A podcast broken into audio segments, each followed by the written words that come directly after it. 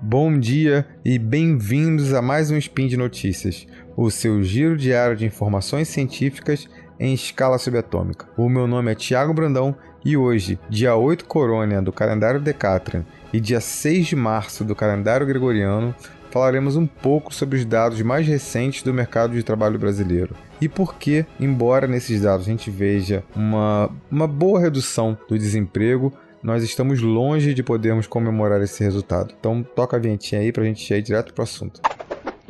Speed Notícias.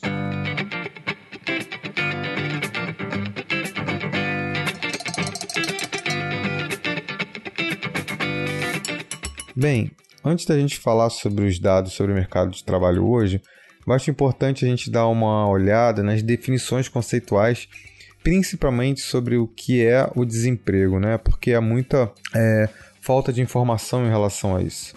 Então, assim, de forma bastante simplificada, mas já suficiente, é, o desemprego ele é entendido, é, bom, o, emprego, o desemprego no caso, né? Melhor, o desemprego ele se refere às pessoas com idade para trabalhar acima de 14 anos, né? E que não estão trabalhando, mas que estão disponíveis e tentam encontrar trabalho é, parece tem muitos senões né, nessa, nessa definição é, de desemprego. Né? É, se a gente for olhar a definição de emprego, é pessoas com, com idade para trabalhar que estão trabalhando. Bem simples. Agora, para o desemprego, a gente precisa é, colocar umas outras características, alguns cis, para que a gente possa distinguir o desemprego de outras situações, como o desalento, por exemplo.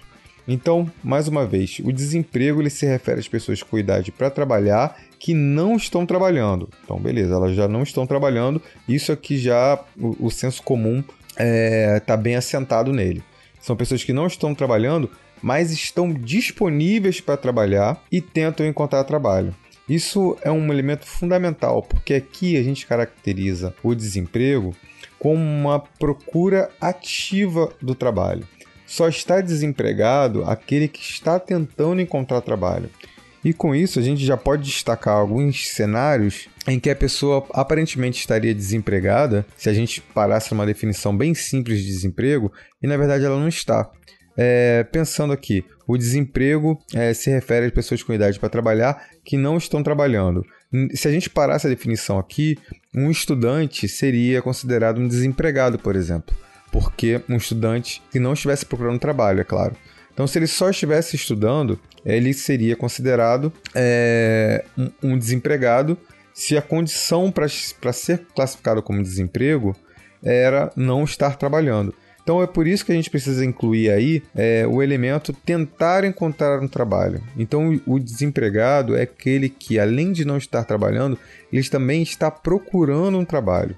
Se de fato esse estudante estiver procurando trabalho e não estiver conseguindo encontrar um trabalho, aí sim, além de estudante, ele também é caracterizado pelo IBGE é, como uma pessoa desempregada.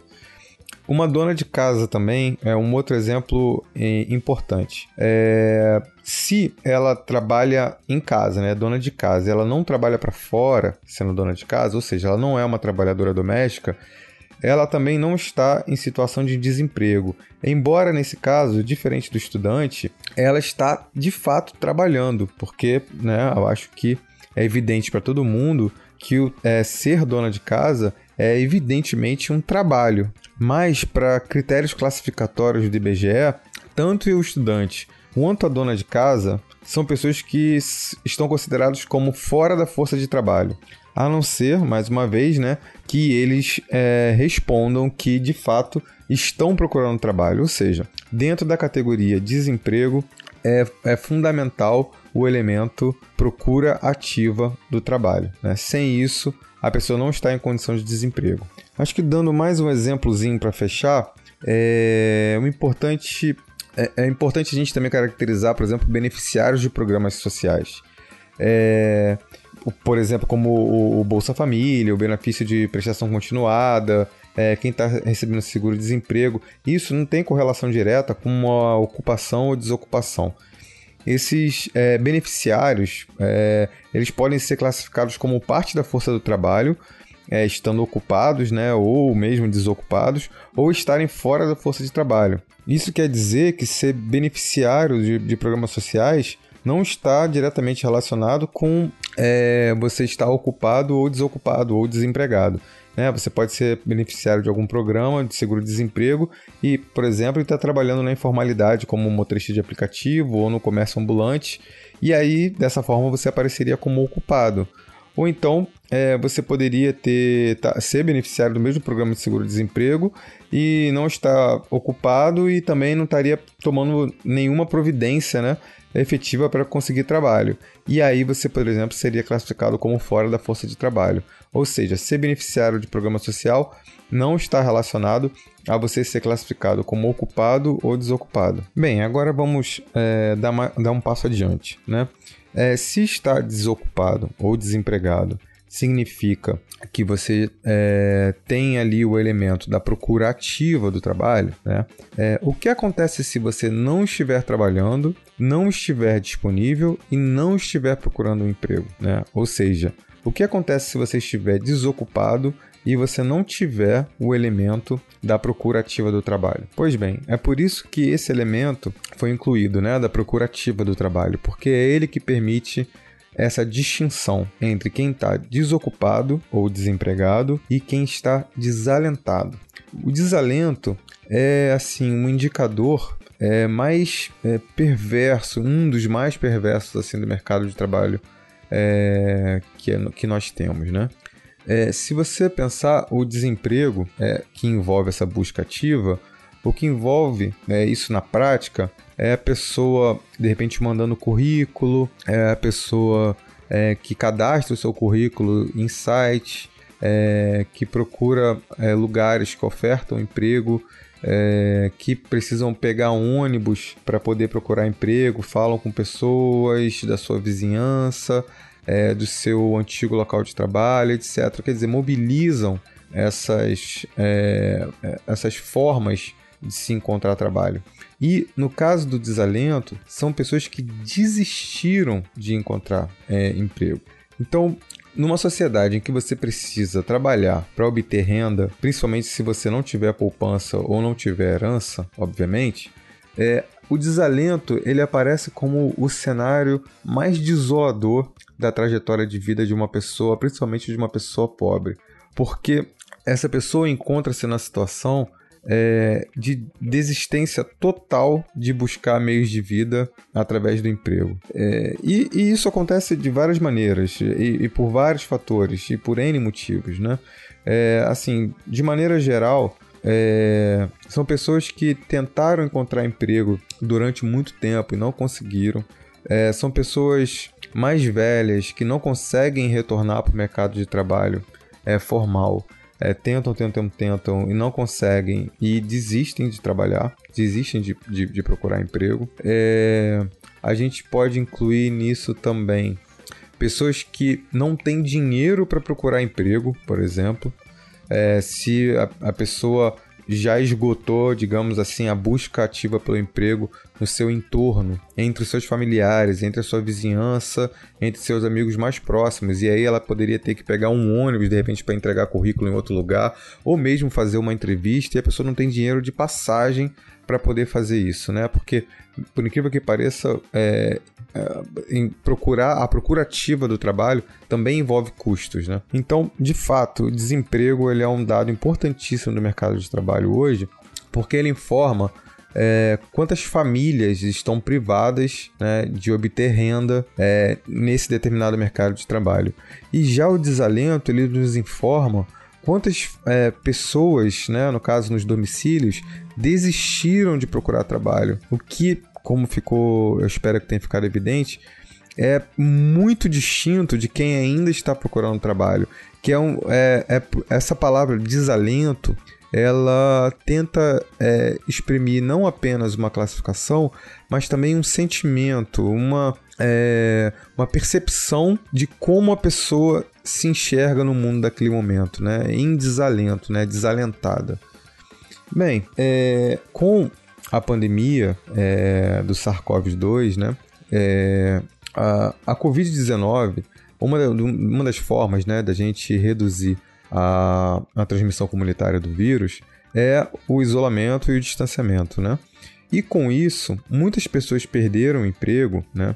passaram a ficar em casa e quando o, o IBGE ligava para essas pessoas, porque a PNAD mudou é, a forma, né, que era batendo na, nas residências e aí a PNAD Covid, por causa da Covid, teve que começar a ligar para as pessoas.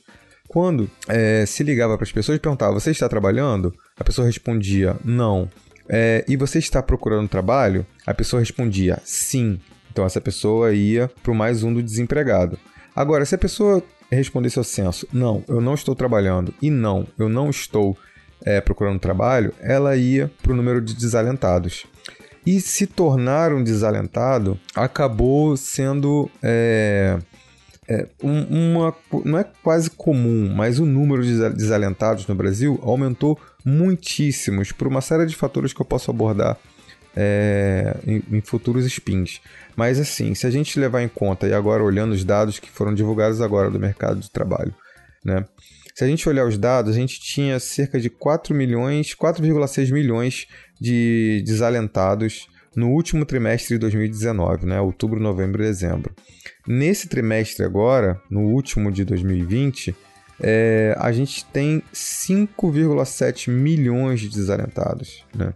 E por que, que eu precisei explicar o desalento para poder falar sobre desemprego? É porque é o seguinte: a gente teve uma redução é, e está sendo muito alardeada que no trimestre, é, no terceiro trimestre de 2020, né, referente a julho, agosto e setembro, a gente tinha 14,6% de taxa de desocupação ou taxa de desemprego. E que essa taxa caiu, ou seja, caiu o número de pessoas desocupadas, né? Ela caiu de 14,6% para 13,9%. E, bom, esse dado foi muito comemorado. Claro, é, esse dado deveria ser muito comemorado se a gente não tivesse observado um aumento no desalento. E é por isso que entender esses conceitos é, é fundamental para que, primeiro, a gente tenha um diagnóstico perfeito, né? um diagnóstico mais preciso possível do problema e também acabe não engalbelado é, por, por notícias que podem ter sido por é, falta de informação de quem veicula ou por má, má fé também. Né? É, então, nesse sentido, o que foi que aconteceu? A gente tinha uma taxa de desemprego, é, ou seja, tinha pessoas ali que estavam respondendo que estavam é, procurando trabalho, né? E é, menos pessoas passaram a responder que estavam procurando trabalho. Essas pessoas, elas não se tornaram é, ocupadas. O que aconteceu é que pessoas desocupadas passaram a dizer: não estou procurando trabalho. Percebe como é que é completamente diferente uma redução é, do desemprego é, pelo aumento de pessoas ocupadas e redução do desemprego pelo aumento das pessoas desalentadas, o que eu quero dizer é, quando você passar o olho em alguma notícia dizendo que a gente teve uma redução do desemprego, dá uma olhada se a redução do desemprego não veio acompanhado de, uma, de um aumento de desalento. Porque aí, ao invés de ser uma notícia para ser comemorada, é uma notícia para te deixar muito, muitíssimo preocupado. Então, somente para deixar é, os valores aqui, é, o percentual de pessoas desalentadas na população na força de trabalho potencial aumentou de 45,6% para 51,2% e é, o percentual de pessoas desalentadas na população fora da força de trabalho aumentou de 7,5% para 7,6%. Bem, e por hoje é só.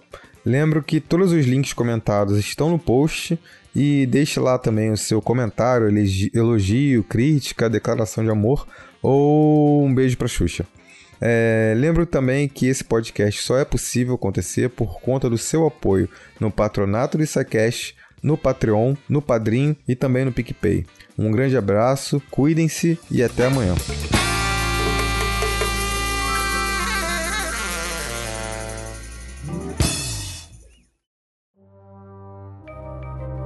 Este programa foi produzido por Mentes Deviantes. deviante.com.br